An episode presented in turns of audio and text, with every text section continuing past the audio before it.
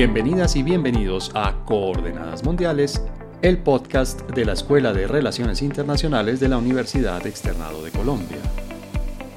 El 21 de noviembre de 2019 se inició en Colombia el denominado Paro Nacional, una serie de manifestaciones en las que se mezclaron reclamos diversos de temas sociales, económicos y políticos.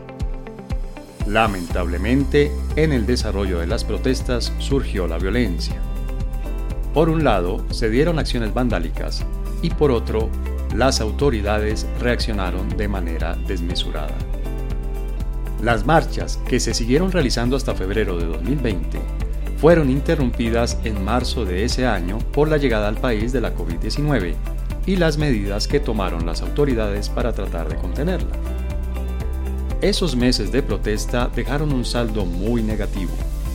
Numerosos muertos y heridos millonarias pérdidas materiales y casi ningún avance concreto en las negociaciones entre el gobierno y los voceros de la protesta. Tras la pausa obligada por la COVID-19, las protestas se reiniciaron el 28 de abril de este año. Esta vez la chispa que reavivó la hoguera fue la presentación de una reforma tributaria por parte del gobierno. La violencia volvió a opacar las protestas, regresaron la represión de las autoridades y el vandalismo. A esto se sumaron los bloqueos en varias carreteras y vías urbanas. De nuevo, las negociaciones no han tenido ningún resultado concreto. Todo esto sucede en medio del inicio de las campañas electorales. En 2022 se realizarán las votaciones para elegir las personas que integrarán el Congreso y aquella que encabece el Ejecutivo. Para analizar la situación actual de los derechos humanos y de la democracia en Colombia, así como para aclarar el panorama político de cara a las elecciones del próximo año, nos acompañan Magda Catalina Jiménez, quien trabaja en la línea de procesos políticos y electorales y es investigadora sobre movimientos sociales, participación política, accountability y movimientos sociales y política pública. Y Jorge Iván Cuervo, experto en políticas públicas y en instituciones políticas colombianas, columnista del diario El Espectador, analista del portal digital Razón Pública y habitual comentarista del programa radial Hora 20. Este es el tercero de una serie de cuatro episodios que dedicamos a los derechos humanos y la democracia en América Latina. Magda, hola, gracias por haber aceptado esta invitación a participar en nuestro podcast. Muchas gracias, César, por la invitación. Hola, Jorge Iván, gracias por acompañarnos en este episodio. Hola, César, gracias por la invitación y pues muy contento de estar acá para conversar eh, contigo y con la profesora Magda Catalina. Para entrar en materia, Magda Catalina, ¿cómo está la situación actual de los derechos humanos en Colombia? ¿Cuál es tu, tu, evaluación de la situación actual con todo lo que ha pasado recientemente, pero igual con todo lo que ha venido pasando desde 2019? Bueno, pues eh, yo creo que no es una situación, eh, no es una situación nueva, es una situación tal vez mucho más profunda en términos, digamos, de la visibilización de lo que ha venido pasando en temas de derechos humanos. Eh, tenemos desde el 2019, yo creo que, no hay que hacer una relación tan o una correlación tan directa entre derechos humanos y protestas. Esto se ha visibilizado en el 2019, pero digamos el tema de violación de derechos humanos viene más allá de la protesta, es lo que quiero decir, ¿no? Hay el tema de muerte de líderes sociales, hay un tema, digamos, de el no cumplimiento de los derechos sociales, culturales o digamos los derechos de segunda y tercera generación. Entonces creo que lo que hay es una profundización de una situación específica y visibilizada por el tema de la protesta. Ahora, creo que hoy coincidió que es 7 de julio el informe de la CIDH que mostraba, digamos, ya más en cuanto al tema de protesta, unas violaciones más directas, más eh, en vivo, digamos, si se quieren ver con el tema, digamos, de, la, de los medios de comunicación, de, la, las redes sociales en esto. Pero entonces creo que no es novedoso, creo que el tema de derechos humanos y violación de derechos humanos es un tema constante del Estado colombiano. Eh, creo que se han creado bastantes estrategias por parte de los gobiernos y por parte también de las organizaciones para visibilizar esto, pero tampoco hay una solución completa del asunto. Y creo, me atrevería a decir que creo que va a ser un componente bastante complejo y eh, para los contenidos programáticos de los partidos en las próximas elecciones. Más adelante vamos a hablar de elecciones precisamente, pero por ahora, Jorge Iván, te pregunto, ¿tú coincides con ese diagnóstico sombrío que nos hace Magda sobre la situación actual de los derechos humanos en Colombia?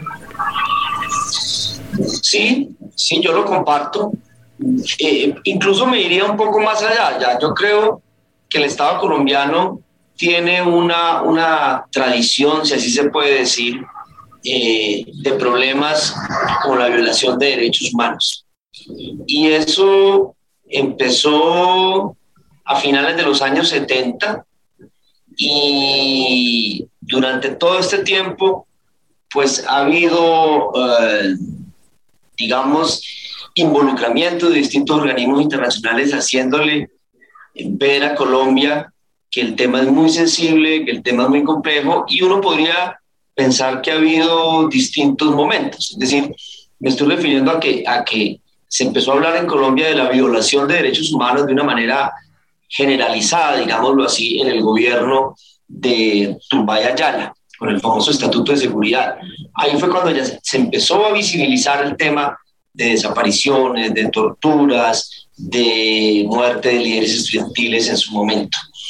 Eh, eso está relacionado de alguna manera con, con la existencia del conflicto armado interno, porque eso y, eh, eso y la famosa doctrina del enemigo interno de la seguridad nacional, donde las autoridades ven a, digamos, a los ciudadanos opositores, a los líderes de izquierda, eh, como enemigos internos. Esa es una doctrina eh, que se aplicó en América Latina y que en Colombia llegó más o menos para, para esa época. en la década de los 80, pues el tema fue fue muy dramático eh, por la llegada del paramilitarismo al escenario público. ¿Sí?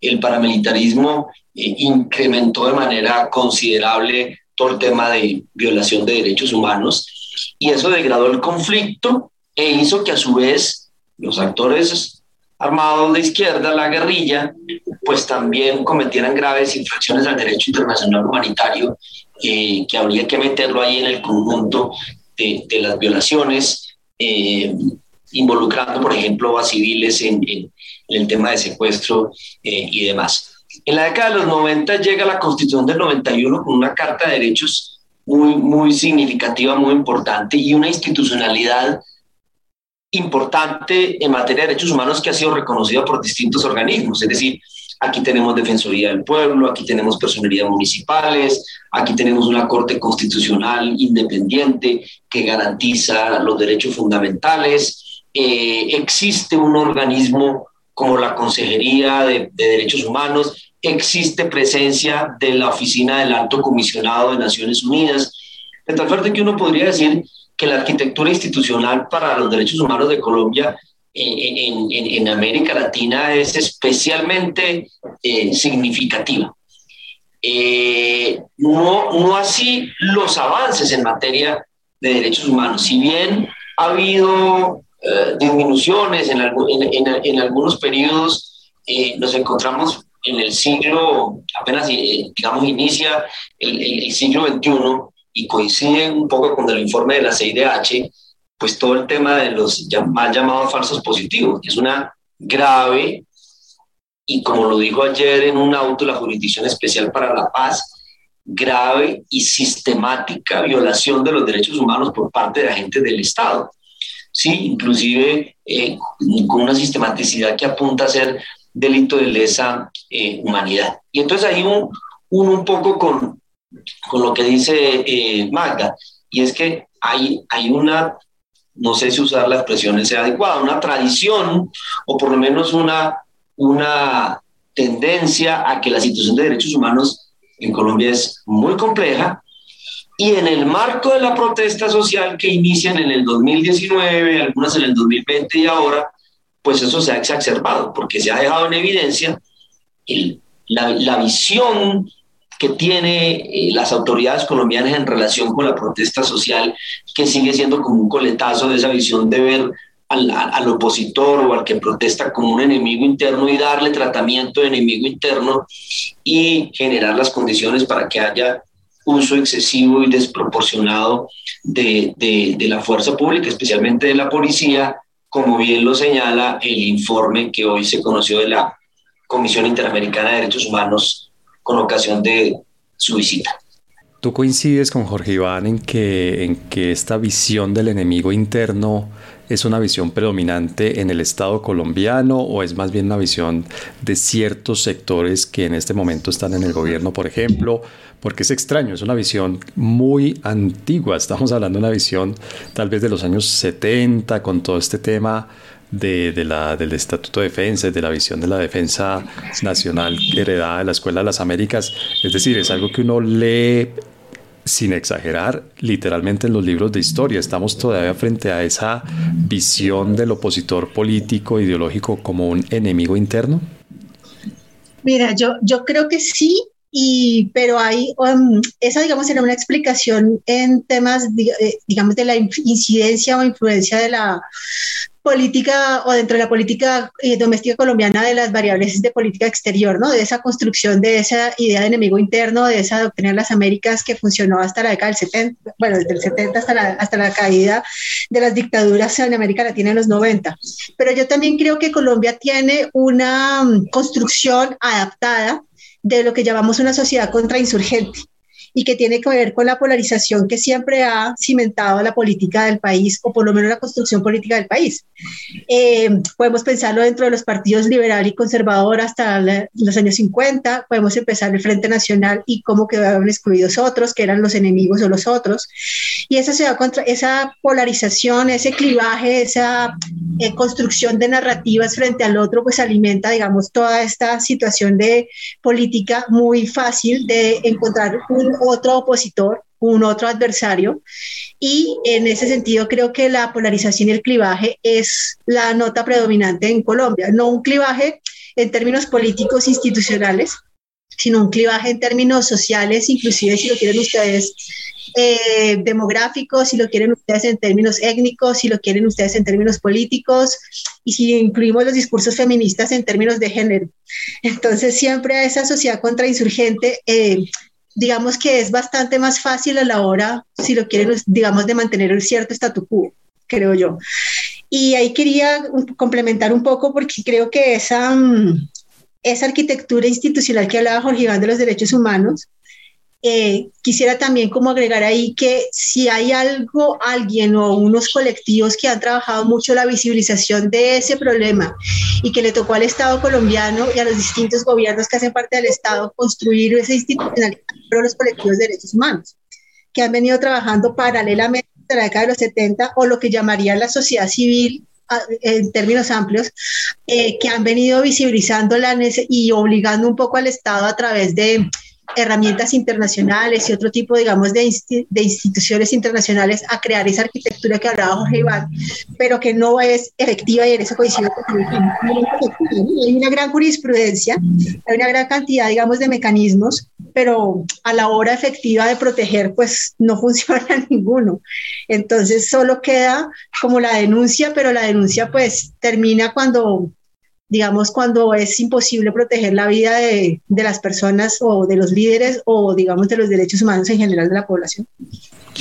Jorge Iván, hace poco tuvimos un cambio de situación que lamentablemente parece ser temporal, es decir, tuvimos una firma de un acuerdo de paz con el principal grupo guerrillero, el principal digo en términos de, de número de, combatientes y de recursos y bueno, de ocupación territorial o por lo menos de presencia territorial y vimos un cambio de tendencia en las cifras, por ejemplo, las cifras de asesinatos, en las cifras de uh, combates, de ataques, bueno, etcétera, etcétera. Pero eso parece que fue algo temporal, o sea, no parece que en esta guerra no tuvimos un final, sino tuvimos una tregua. Estamos volviendo nuevamente a, a, unas lógicas, como lo mencionaba Magda, de, de enfrentamiento antisubversivo. Esa es la situación actual. Podríamos ¿Podríamos describirla así? Pues a ver, quiero retomar alguna idea uh, de la primera intervención y, y desarrollarlo un poquito para, para responder esta pregunta. Es decir, la premisa sobre la cual se garantiza el respeto, el goce y disfrute de los derechos humanos es que el Estado lo haga. ¿Sí?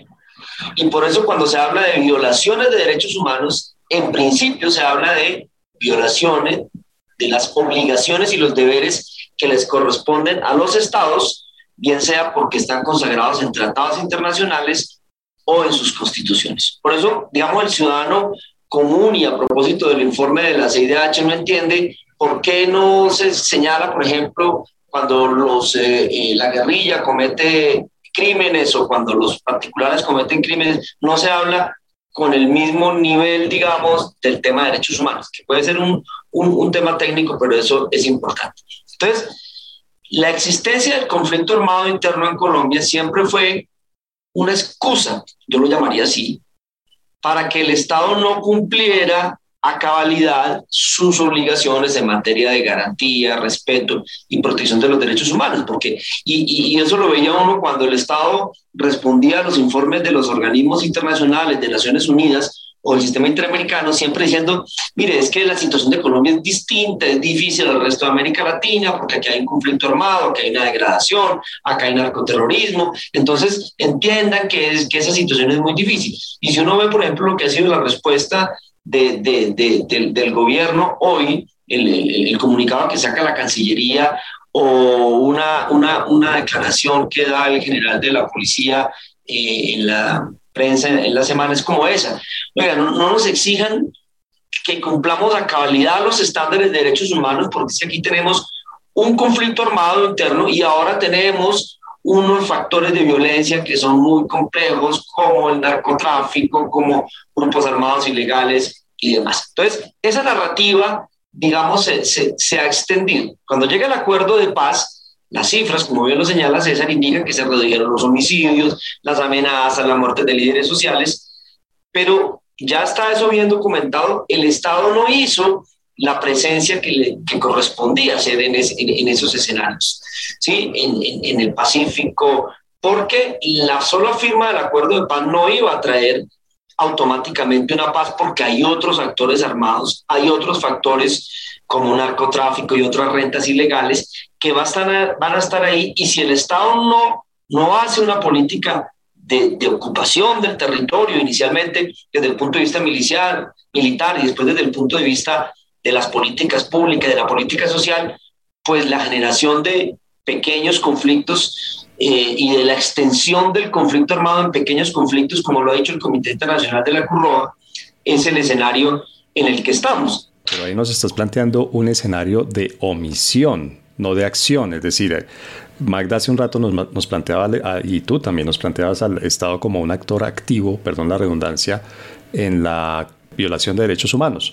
Pero aquí lo que nos estás planteando es un actor pasivo, es decir, el Estado eh, peca, por decirlo así, por omisión, por no ocupar el espacio, por dejar ese vacío de poder en donde antes eh, mandaban las FARC, por ejemplo.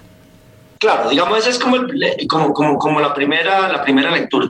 Y después hay que preguntarnos qué sigue a partir de ahí. Entonces voy a dar simplemente un ejemplo, porque allá entonces nos remitimos a la crisis que estamos viviendo de derechos humanos en el marco de las protestas que empiezan, empezaron en el 2019. Entonces, hoy, hoy 7 de julio, el ministro de Defensa, Diego Molano, hizo una declaración señalando que ya tenían información de que para el 20 de julio las marchas estaban infiltradas por el LLN, por la nueva Marquetalia, mejor dicho, por una cantidad de grupos ilegales. ¿Sí? Uno se pregunta, si eso ya lo tienen tan claro, pues ¿por qué no lo, no lo evitan? No, ahí ya se está generando un discurso y una justificación de que si el Estado, la fuerza pública, va y controla esas protestas y se cometen excesos y se cometen abusos y todo lo, que ha documentado eh, la CIDH y, y, bueno, y otras organizaciones eh, y, y, organizaciones sociales, entonces como que estaría justificado. Ah, no nos pidan que tengamos un estándar tan alto de protección de los derechos humanos, porque no somos un Estado cualquiera, tenemos una situación de conflicto y de violencia muy compleja, por lo tanto, es como, como si dijeran, entiéndanos que, la, que nuestros agentes estatales no cumplen con los estándares adecuados. Ustedes leen la, la, entrevista del, del, del em, director de la policía el, fin de semana en el tiempo con Yamid Amad, y eso es lo que dice. Yamid Amad le insiste, pero venga, ¿y por qué hay tantos excesos? Y él dice, Yamid, es que ha habido mucha violencia, es que ha habido muchos bloqueos, es que ha habido infiltración del narcotráfico, de la guerrilla, de una... Es como si estuvieran justificando el, tema, ese es mi punto. Para redondear este tema, Magda, eh, pues hemos señalado al Estado, es decir, el Estado por supuesto es su función o una de sus funciones principales es por supuesto proveer seguridad y dentro de la seguridad está el respeto de los derechos humanos y la garantía de los derechos humanos. Pero ¿qué otros actores podemos señalar en este momento, en la actualidad del país, en este momento, como fuente de amenaza y como fuente de violación efectiva de los derechos humanos? Otros actores distintos al Estado como Frente de Violadores de Derechos Humanos, pero es que ahí entro, entro en la, eh, digamos, estoy con, con que el tema de la protección de los derechos humanos debe ser por parte del Estado en esa categoría técnica de violación de derechos humanos. Ahora, hay una violencia desbordada que por supuesto no corresponde al Estado directamente el ejecutor de esa violencia, pero que son otros actores, imagino que es lo que estás hablando, involucrados en el asunto. Yo ahí pondría, supongo, las disidencias, pondría, por ejemplo, los grupos que se están formando, digamos, de manera, el narcotráfico, de manera ilegal. Em, podríamos poner, inclusive, si, si, hiciéramos una lectura mucho más radical, los grupos... Eh, eh, que, o las grandes empresas a favor de la, de la, mega, de la megaminería, todo eso podríamos pensar, ¿cierto? Que podrían ser eh, actores intervinientes en algún momento en algunos elementos de violencia, pero no podríamos decir que sean los violadores de derechos humanos tal cual, digamos, porque aquí, digamos, eh, me suscribo de nuevo, lo repito, de quién debe respetar el tema de los derechos humanos. Ahora, creo que, y quería aumentar un poco lo que estabas diciendo tú sobre la omisión, creo que la, el hacer omisión también es una acción en sí misma, es una estrategia, ¿no? El, cuando el Estado no eh, calla cosas, cuando el Estado simplemente eh, le ralentiza cosas o ralentiza decisiones o sobrepone decisiones o simplemente no le da prioridad a ciertas cosas que le dar prioridad en términos de, de ejecución, pues creo que ahí hay una situación entonces, digamos, de, de un caldo de cultivo muy complicado para el tema de, de, lo que debería haber sido el acuerdo de paz que creo y que lo quería relacionar un poco con, con lo que está pasando el tema de las marchas. Creo que las marchas del 2019, 2020 y 2021 eh, tienen que ver con una, un desasosiego profundo de parte de la sociedad y de parte de la ciudadanía sobre el tema de la implementación de la paz. La paz era como el gran marco, digamos, eh, unificador a pesar del, plebiscito, a pesar, digamos, de la dificultad y creo que la sociedad está profundamente en un desasosiego que desde movimientos sociales es un marco cognitivo muy poderoso, que es un elemento simbólico. Y creo que ahí es donde está también esa, esta situación, digamos, de entender el tema de, de la paz como un derecho violado, violado por el Estado.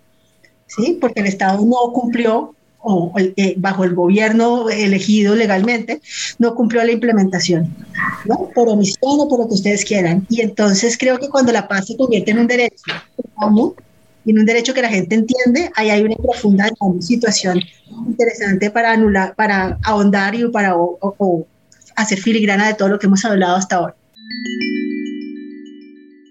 Este podcast es patrocinado por el Diplomado en Diplomacia y Relaciones Internacionales un programa virtual de 120 horas que aborda temáticas desde cómo funciona la Cancillería hasta cuáles son los desafíos y las herramientas que necesita un diplomático.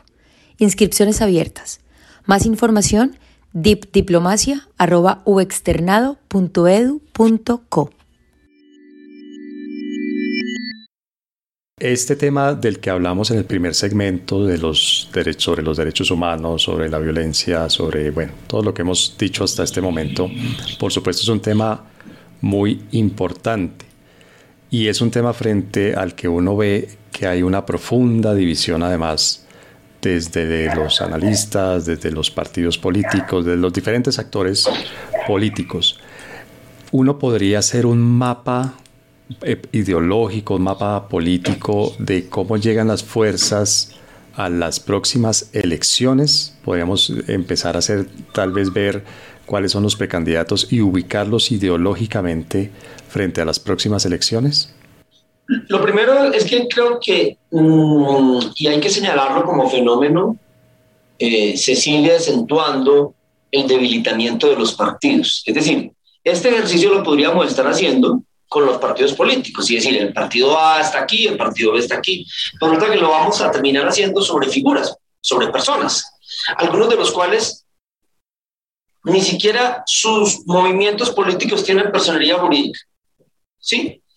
Entonces, ahí, ahí ya tenemos un, un, un problema porque entonces esa, esa ubicación ideológica eh, es muy, muy, sigue siendo muy caudillista en el, en, en el caso colombiano.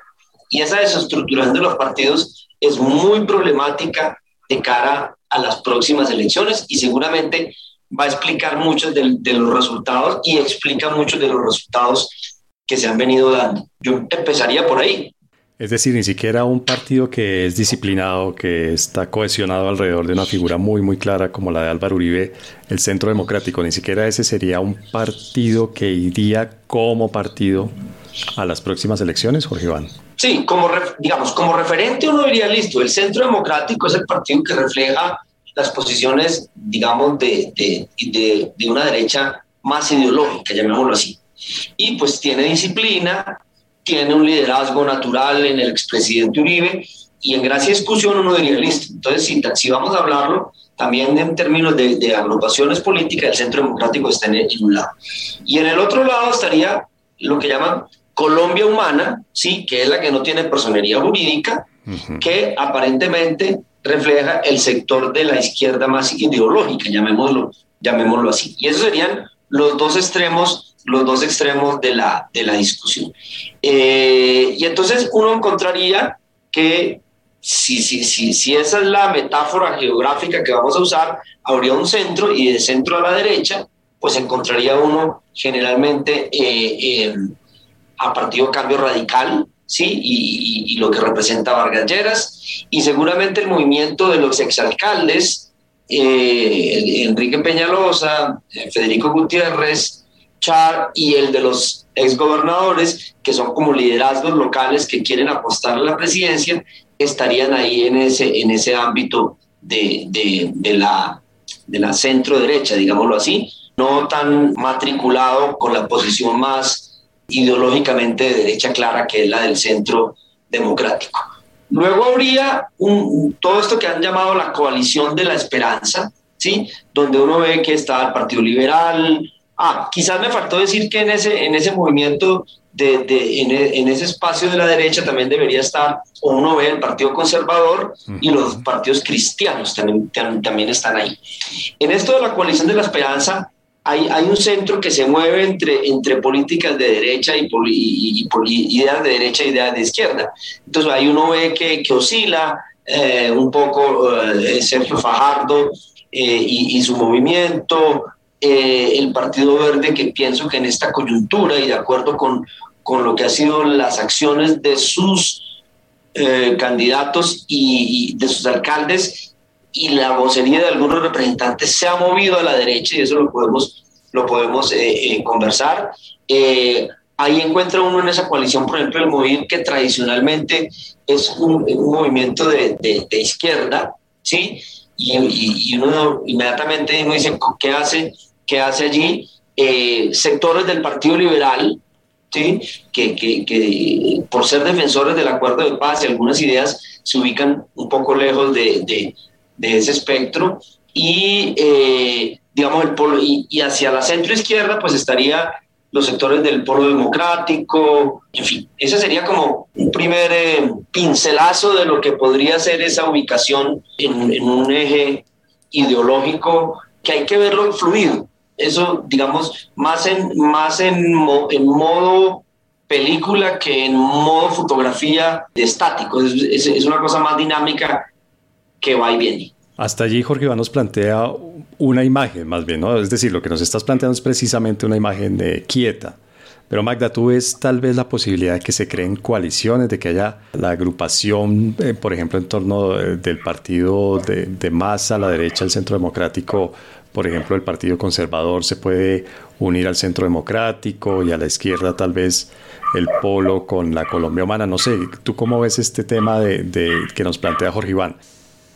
No, yo, yo hay una cosa de lo que habla Jorge Iván, que es esa, esta dispersión, digamos, de candidatos. Y esta dispersión también de votos a lo largo, digamos, de este espectro que nos ha mostrado. Pero también una cosa que me preocupa, que no sé si será una tendencia, es la creación de bastantes outsiders que vienen, yo creo que vienen empujando un poquito también dentro, de, dentro digamos, de ese partidor de candidatos presidenciales. Y este país es particularmente, le encanta a todo el mundo ser candidato presidencial. Eh, en la primera, por lo menos en la primera vuelta.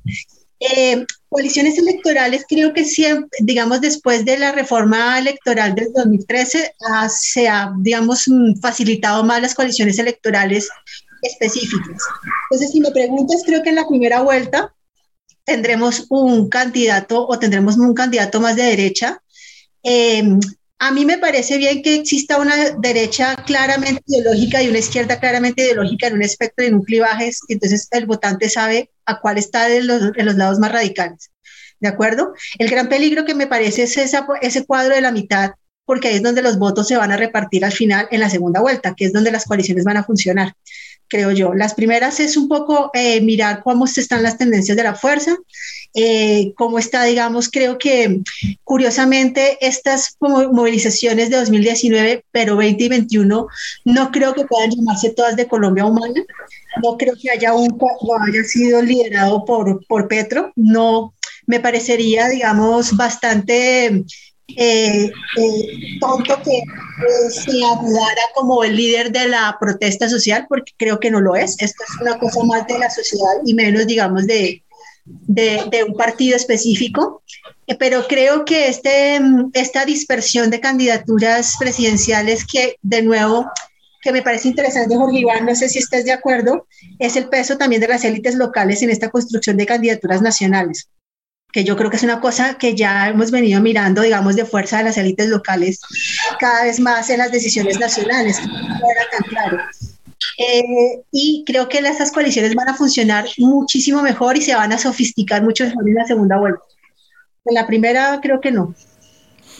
De todo esto que ha pasado recientemente con las marchas y las protestas, uno de los diagnósticos o uno de los factores que se, que se resaltan como diagnóstico es la falta de representación, que hay mucha gente que no se siente representada, a pesar de ese, de ese espectro tan amplio y tan nutrido que ustedes nos acaban de plantear. Es posible que, por ejemplo, surja un movimiento nuevo que, que, aglutine parte o que represente a una parte de los que no se sienten representados por todos estos partidos y movimientos. Sí, yo creo que hay una crisis de representatividad y, estoy de acuerdo con Magda cuando dice que eh, si algo ha reflejado todo esto que ha pasado en la protesta es la fractura entre, no sé, sociedad civil y sistema político, por decirlo así. Y entonces las movilizaciones generalmente han sido, eh, mm, digamos, eh, eh, iniciativas y desarrollos de organizaciones sociales, juveniles, algunas de las cuales se han ido formando y se han ido reconfigurando en este, en este periodo. Pero no podemos pasar por alto que cuando han salido las encuestas de opinión en los últimos tres o cuatro meses, hay un actor político que es Gustavo Petro, que se lleva, digamos, todas las preferencias y eso puede tener una explicación, porque a pesar de él ser un actor del sistema político, por decirlo así, su figura, su discurso, su historia seguramente, mucha gente ve en él reflejado a alguien antisistema, por decirlo de, alguna manera. Y su discurso, su retórica, mucha gente dice, ah, muchas de las cosas que Petro dice, puede uno estar de acuerdo o no, son las cosas que se dicen en el PAN. O sea, entonces la demanda por más igualdad, bueno, eso lo ha dicho Petro. Cambiar eh, el modelo económico, eso lo ha dicho Petro. Eh, eh, mayor oportunidad para los jóvenes, eso lo ha dicho Petro. Entonces, ahí terminó dándose una, una, una, una, sí, una, una línea de identidad entre algunos aspectos, digamos, que están en, en la protesta social y Petro. Y Petro lo ha venido canalizando de una manera sí, un tanto ambigua, sí, ha rechazado los, eh, digamos, los bloqueos, pero por el otro lado eh, ha señalado, pero finalmente yo tengo la, la impresión, no sé si, si, si, si Magda lo, lo comparta, que si hoy, si hoy, con la foto de hoy, Petro está en segunda vuelta. De tal suerte que la segunda vuelta el resto de, de, de, de, candidatos y candidatas y el resto de movimientos políticos tienen que buscar quién se mete en segunda vuelta, con Petro. Y cuando se metan, el que se meta en segunda vuelta, ese sí, entonces, y estoy de acuerdo con Magda, que ahí sí van a empezar a funcionar las coaliciones. ¿Sí? Pero ahora pueden cambiar muchas cosas. Estamos a más de un año, de, de, o cerca de un año de, de, lo que serían las, las, elecciones, y en este país pueden pasar muchísimas cosas, eh, o incluyendo hasta un atentado a Gustavo Petro. En este país no, no se descarta una situación como, como esas. Pero si, si, si ese fuera el, escenario, eh, yo creo que Petro estaría en segunda vuelta y un posible resultado del 2022 sería un castigo a, a, este gobierno y a quienes se acerquen a los candidatos que sean identificados con este gobierno eh, por el mal manejo de la pandemia y por el tema de las protestas sociales. Digamos, eh, un poco como, como el castigo que, que, finalmente terminó recibiendo Trump en los Estados Unidos. Entonces yo creo que va a llegar un momento en que un sector de, de, de, de la derecha va a decir, es mejor que no me asocien mucho con este gobierno ni con candidatos a los que este gobierno le haya hecho el guiño. Y yo creo que ahí va a ser posible que estas figuras que vienen de lo local ¿sí? que es lo que señalaba eh, Magda Catalina, tenga, tenga una, una posibilidad. Y, me atrevo a decirlo, yo creo que uno de los candidatos que más posibilidades tiene en ese sentido, eh, eh, a muchos no les parece, yo creo que es Enrique Peñalosa. O sea, Peñalosa es el candidato, entre comillas, más vendible por fuera de lo que es un nicho político electoral que ya ni siquiera es Bogotá. ¿Sí?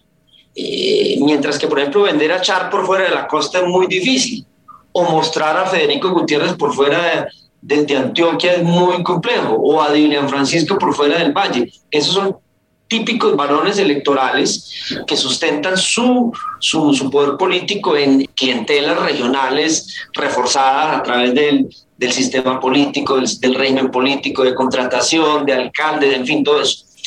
En ese sentido, el, el, candidato que podría crecer eh, como, como el que le haga contrapeso a Petro, me atrevo a decir, pero es mi, mi opinión, es eh, Enrique Peñalosa, en el que en últimas uno ve que eh, el expresidente Uribe no tendría ningún problema en apoyarlo en un momento determinado. Sí, ya han trabajado juntos en campaña, ya lo apoyó, ya, ya Uribe lo apoyó aquí en campaña en Bogotá, le cargó el megáfono, eh, eh, yo lo veo así un poco.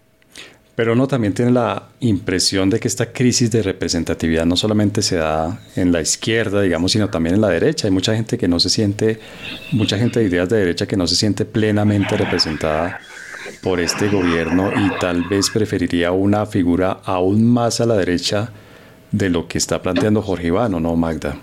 Una figura más de extrema derecha, ¿estás hablando? Pues yo no uso la palabra extrema, digamos, pero sí que esté más a la derecha que Peñalosa, que finalmente yo creo que es un poco difícil de ubicar ideológicamente, ¿no? A mi modo de ver. A ver, más allá del uribismo, no sé cuál sería, digamos, una figura, o sea, mejor, creo que hay una gran dificultad para la derecha de posicionar cualquier tipo, digamos, de candidato que pueda cooptar sobre todo los votos de los jóvenes ese que creo que va a ser un público votante o un votante, digamos, muy importante en las elecciones de 2022, que espero sea mucho mejor que lo que pasó en el plebiscito, porque salieron a marchar, pero no votaron efectivamente en el plebiscito, que eso también es una situación, digamos, interesante del voto joven, ¿no? Es un voto que protesta, pero no necesariamente, o es una, un grupo etario que protesta, pero no necesariamente eh, juega con lo institucional a través del voto. Yo creo que en el 2022, por lo que uno prevé y lo que ha pasado, eh, pueda que sea mucho más efectivo.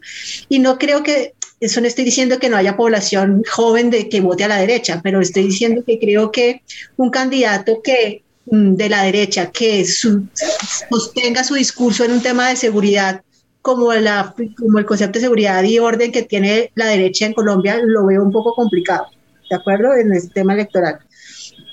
Pero no lo sé. Ahora, eh, yo creo que los candidatos de derecha o el uribismo, Partido Conservador, Cambio Radical, Partido de la U, que juegan un poco en ese espectro, yo creo que sí buscarán desmarcarse bastante, de, digamos, de, no sé si del discurso de derecha como tal, pero sí de las figuras que vengan del centro democrático.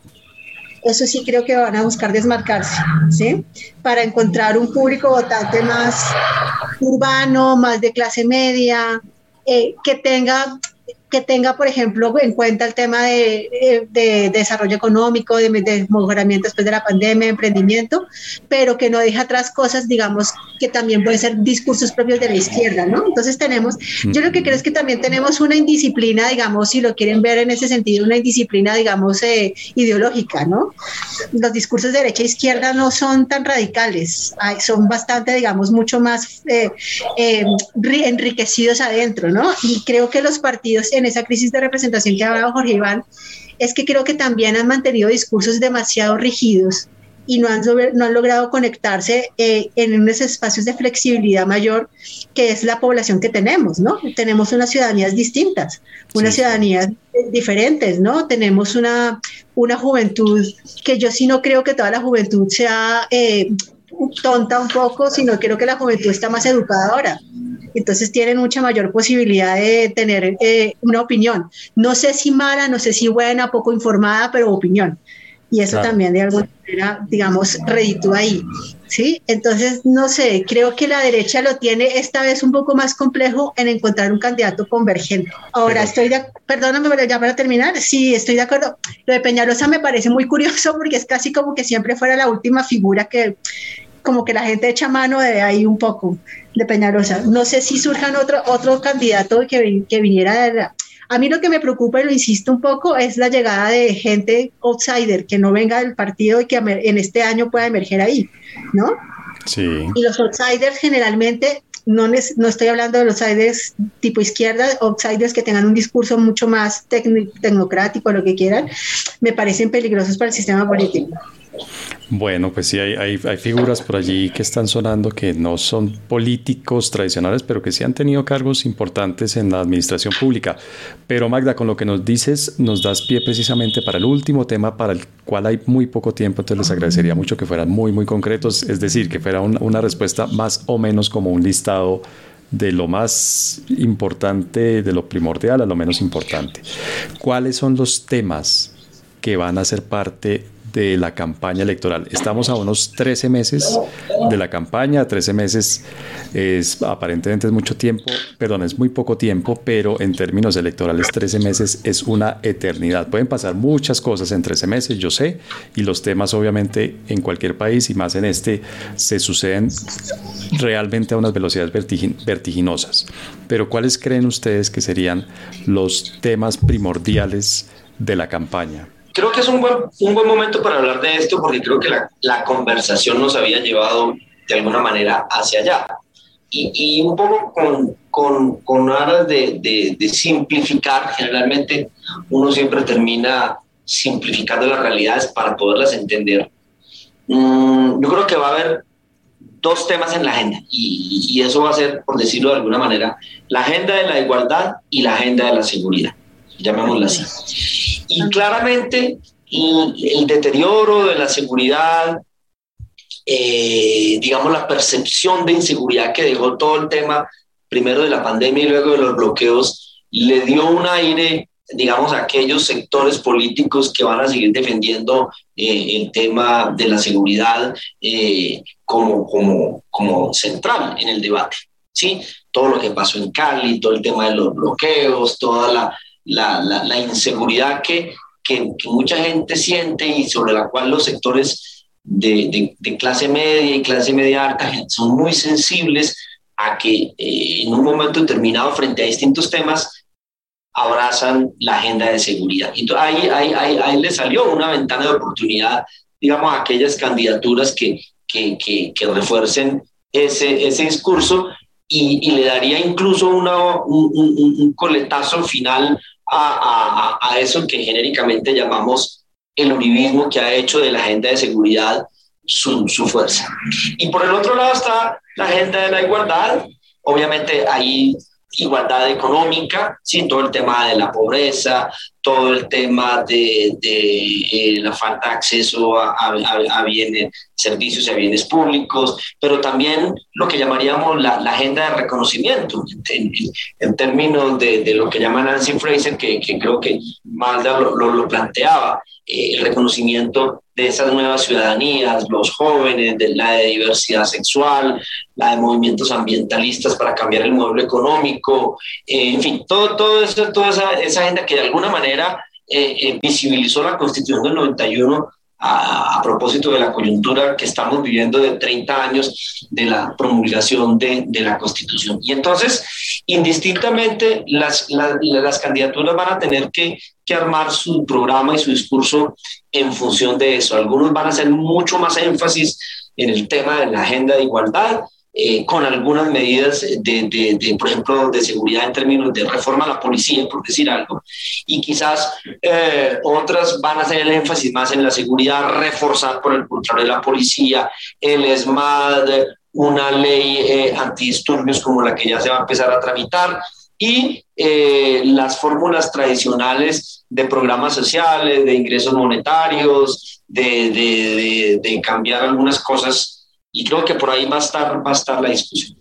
Bueno, esto lo grabamos usando video. Hace un momento lo escribo, obviamente, para la gente que está escuchando el podcast. Magda hacía un, gesto de, desacuerdo con lo que plantea Jorge Iván. Magda, ¿tú cuáles crees que son los temas que van a ser los temas principales en las próximas elecciones? No, eh, no era de desacuerdo. Estaba justamente escribiendo en el blog de notas estaba exactamente lo mismo que tú dijiste, Jorge Iván, pero lo, cara de sorpresa era un poco porque estas dos, si los vemos como los ejes principales programáticos para las elecciones 2022, son los mismos ejes de las elecciones anteriores, de los distintos periodos anteriores. es decir, no ha cambiado el eje. El eje de seguridad es el eje de la derecha y el eje de igualdad es el eje de la izquierda.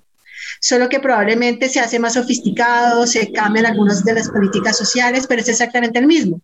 Lo interesante sería que si estos contenidos programáticos ahora de seguridad e igualdad cómo se van a construir a partir de las experiencias que hemos vivido y del COVID, porque yo sí creo que el COVID y el manejo de la pandemia va a pasar de alguna manera su factura a los, a los programas en el próximo 2022.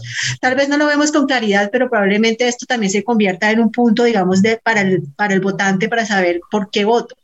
Pero el contenido inicial, digamos, lo que le armará al contenido programático son esos dos, el concepto de seguridad, el concepto de igualdad, ese no ha cambiado. Esa era mi cara de sorpresa, que no ha cambiado ni para uno ni para el otro. ¿De acuerdo? Ahora, o sea, lo no estabas en desacuerdo con Jorge Iván, sino estabas no, para nada. con la agenda política otra vez. Claro, pero agregaríamos que, digamos, las condiciones de desigualdad para esa discusión hoy son más dramáticas. Exacto. Y las condiciones de seguridad también son más dramáticas para la discusión de esa agenda es un poco una agenda menos esperanzadora, es una agenda yo creo que un poco más en términos de, peligro, ¿no? un poco lo que van a ver, yo creo que los, los, partidos de izquierda o derecha en, en, las elecciones van a ser un poco más, ojo con esto, miren, cuidado con esto, entonces va a ser una agenda un poco, yo diría que es un poco, va a ser un poco una agenda del miedo, de uno y otro, una agenda de miedo, eh, o bien porque la seguridad es esta que estaba hablando Jorge Iván, o bien porque la igualdad es tan profunda, la desigualdad es tan profunda que no se puede corregir. Entonces, digamos, creo que eso es lo que más me preocupa, que yo creo que no pasamos de un, pasamos un poco de un ambiente de esperanza en las elecciones, que no, básicamente con no, no, no resueltas, a una agenda muy de desesperanza. Es mi sensación, pero... Ay, ay, ay, bueno, muy bien, porque siquiera nos podemos dar el lujo no discutir temas tan banales como la educación, la salud, la empresa. Bueno, en fin, esta sigue siendo la agenda que yo conocí desde niño. La recomendación bibliográfica de Coordenadas Mundiales. Jorge Iván, la gente que quiera entender mejor el proceso electoral, que quiera entender mejor este tema de las elecciones que vienen el próximo año o que quieran entender mejor el tema de los derechos humanos, por, por supuesto, ¿qué les recomiendas consultar? Me voy a remitir a lo que está pasando en Colombia con lo del estallido social y demás. Hay un libro de un sociólogo chileno que se llama Eugenio Tironi, que escribió un libro que se llama El desborde, donde si bien explica lo que pasa en Chile, muchas de las reflexiones que él hace allí eh, eh, son válidas también para Colombia. Obviamente uno tomando las precauciones eh, con base en la historia de cada, de cada país. me ayudó mucho a entender que, que esto, digamos, más siempre pensamos en el excepcionalismo colombiano, de que las cosas que pasan en Colombia solo nos pasan acá. Y yo creo que esto que es un, un podcast que está pensado en, en, temas, digamos, de sistemas internacionales, en Chile es, es, es, muy similar y yo creo que, que uno lo, lo pensaría así, y ese el agotamiento de, no solo de un modelo económico con las cifras que estamos viendo, eh, sino también de un modelo político en el sentido de que ese sistema político y estos partidos políticos no se han podido hacer cargo de las demandas ciudadanas. Y entonces, como eso llega a un momento de agotamiento, pues ahí es cuando usa la expresión tirón y el desborde, pues la gente sale a la calle a reclamar y esa salida puede ser muy, muy anárquica y, muy compleja porque cuando ya, digamos, la violencia se, se, se, se, expresa en la calle, ahí ya se pierde también el, digamos, el control de lo que puede pasar y, y, ahí entramos en un escenario que es muy, muy complejo. Chile logró salir de eso en principio con el tema de la constituyente que justamente ayer se instaló ¿sí? coincidencialmente el mismo día en que se cumplen 30 años de la Constitución del 91 y eh, aparentemente están tratando de canalizar todo ese descontento social eh, eh, en esa figura de la nueva Constitución. En cambio, en Colombia no veo por dónde estamos canalizando esto. Con este gobierno ya no se, ya, ya, ya, ya creo que no se va a lograr el tema de la conversación nacional finalmente se debilitó y los diálogos que han propuesto, uno ve que este gobierno no está en plan de, de, de, tramitar esas demandas por, por, por, porque está en una narrativa completamente diferente. Entonces esta discusión se va a trasladar a las elecciones del 2022, que van a estar supremamente cargadas de emociones, de esperanzas, pero también de desesperanzas, de miedos, y van a ser unas elecciones, digamos, muy, muy complejas eh, eh, para, para, para, para, Colombia. Recuérdanos, por favor, el título. El desborde de Eugenio Tironi. ¿Y se consigue aquí en Colombia? No, realmente no, pero pues por las plataformas lo puede uno conseguir fácilmente. Yo lo conseguí fácilmente por las plataformas. Magda, ¿qué, ¿cuál sería tu recomendación para la gente que quiere entender mejor todo esto que es tan difícil de entender? Bueno, yo sí creo que así como hay una gran eh, análisis y necesidad de entender desde las instituciones y a través de las coordenadas institucionales lo que está pasando. Yo tampoco creo que hay que olvidar, y era lo último que le hago Iván, que la política institucional y no institucional, está hablando de los movimientos sociales, es emociones. Yo creo que la política es emocionalidad primero, solo que es una emocionalidad que se tramita a través de otros elementos racionales y demás que se buscan. Hay un libro muy bueno y creo que digamos que lo que estamos pasando en el mundo es un momento de altísima emocionalidad emocionalidad en las decisiones, emocionalidad en lo que estamos pasando por el COVID, emocionalidad en la política en los movimientos sociales, en las respuestas estéticas, ¿no? Todo hay como una, un juego, digamos, de, de, todo lo que está pasando. Hay un libro muy bueno que se consigue, por supuesto, es de abierto, es un libro algo, bueno, en academia decir que el libro es del 2008 es como ya viejo a veces, pero yo creo que pues hay cosas que todavía siguen siendo muy novedosas. Se llama Las pasiones políticas, emociones y movimientos sociales de Jeff Goodwin y James Jasper. Es un libro bastante bueno, son como 300 páginas, pero tiene muchos casos de cómo entender las emociones en política, cómo entender las emociones en los movimientos sociales, cómo poder desde las emociones poder hacer eso que hablaba Jorge Iván, que se cayó, que es el famoso diálogo, conversación nacional, porque si no hay un vínculo emocional entre la institucionalidad y los movimientos sociales, pues nunca se podrá quedar ni confianza ni el mínimo de apertura de conversación. Entonces vuelve y nos pone otra vez la, en la lupa de análisis en las emociones como un instrumento para, ¿no? para entenderlas. Entonces creo que por ahí también puede ser interesante y también en clave internacional funciona mucho. La verdad yo les agradezco mucho sus recomendaciones. César, por una razón, y es que yo creo que los académicos y de alguna manera nos reconocemos como, como tal, en estas coyunturas tan críticas estamos para ayudar a entender lo que pasa. Digamos, creo, creo que ese es nuestro gran aporte. Mucha gente uno habla con ciudadanos comunes y corrientes, digamos que no, que no están dedicados a otras actividades y le preguntan a uno, venga, ¿usted qué piensa? ¿Usted qué opina? Y cuando yo me pregunto, ¿y por qué es que nos preguntan a nosotros? Es porque quizá nosotros tenemos el tiempo y la dedicación y los incentivos necesarios para, para pensar, para, para, para leer, eso cualquiera lo podría hacer en gracia y discusión, pero nosotros tenemos que ayudar digamos, como entender lo que está pasando. Y si hay algo que se caracteriza de esta situación por la que estamos viviendo en el país, es como la incertidumbre. Y entonces la incertidumbre trae miedos y los miedos traen emociones que pueden ser manipuladas y ese es un poco el, en lo que estamos. Así es, sí, señor, así es, sí, y lo podemos hacer metódicamente, ¿no? Digamos, la ventaja que sí tenemos es que lo podemos hacer metódicamente porque pues es nuestro trabajo finalmente. Sí, señor.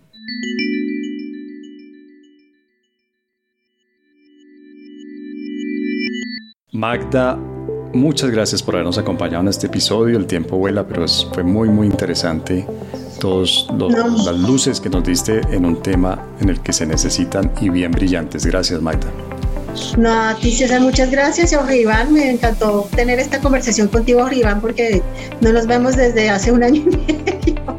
Correcto. Gracias, César, por la invitación y pues sí, muy grato conversar acá con Magda eh, sobre estos temas. Gracias, Jorge Iván.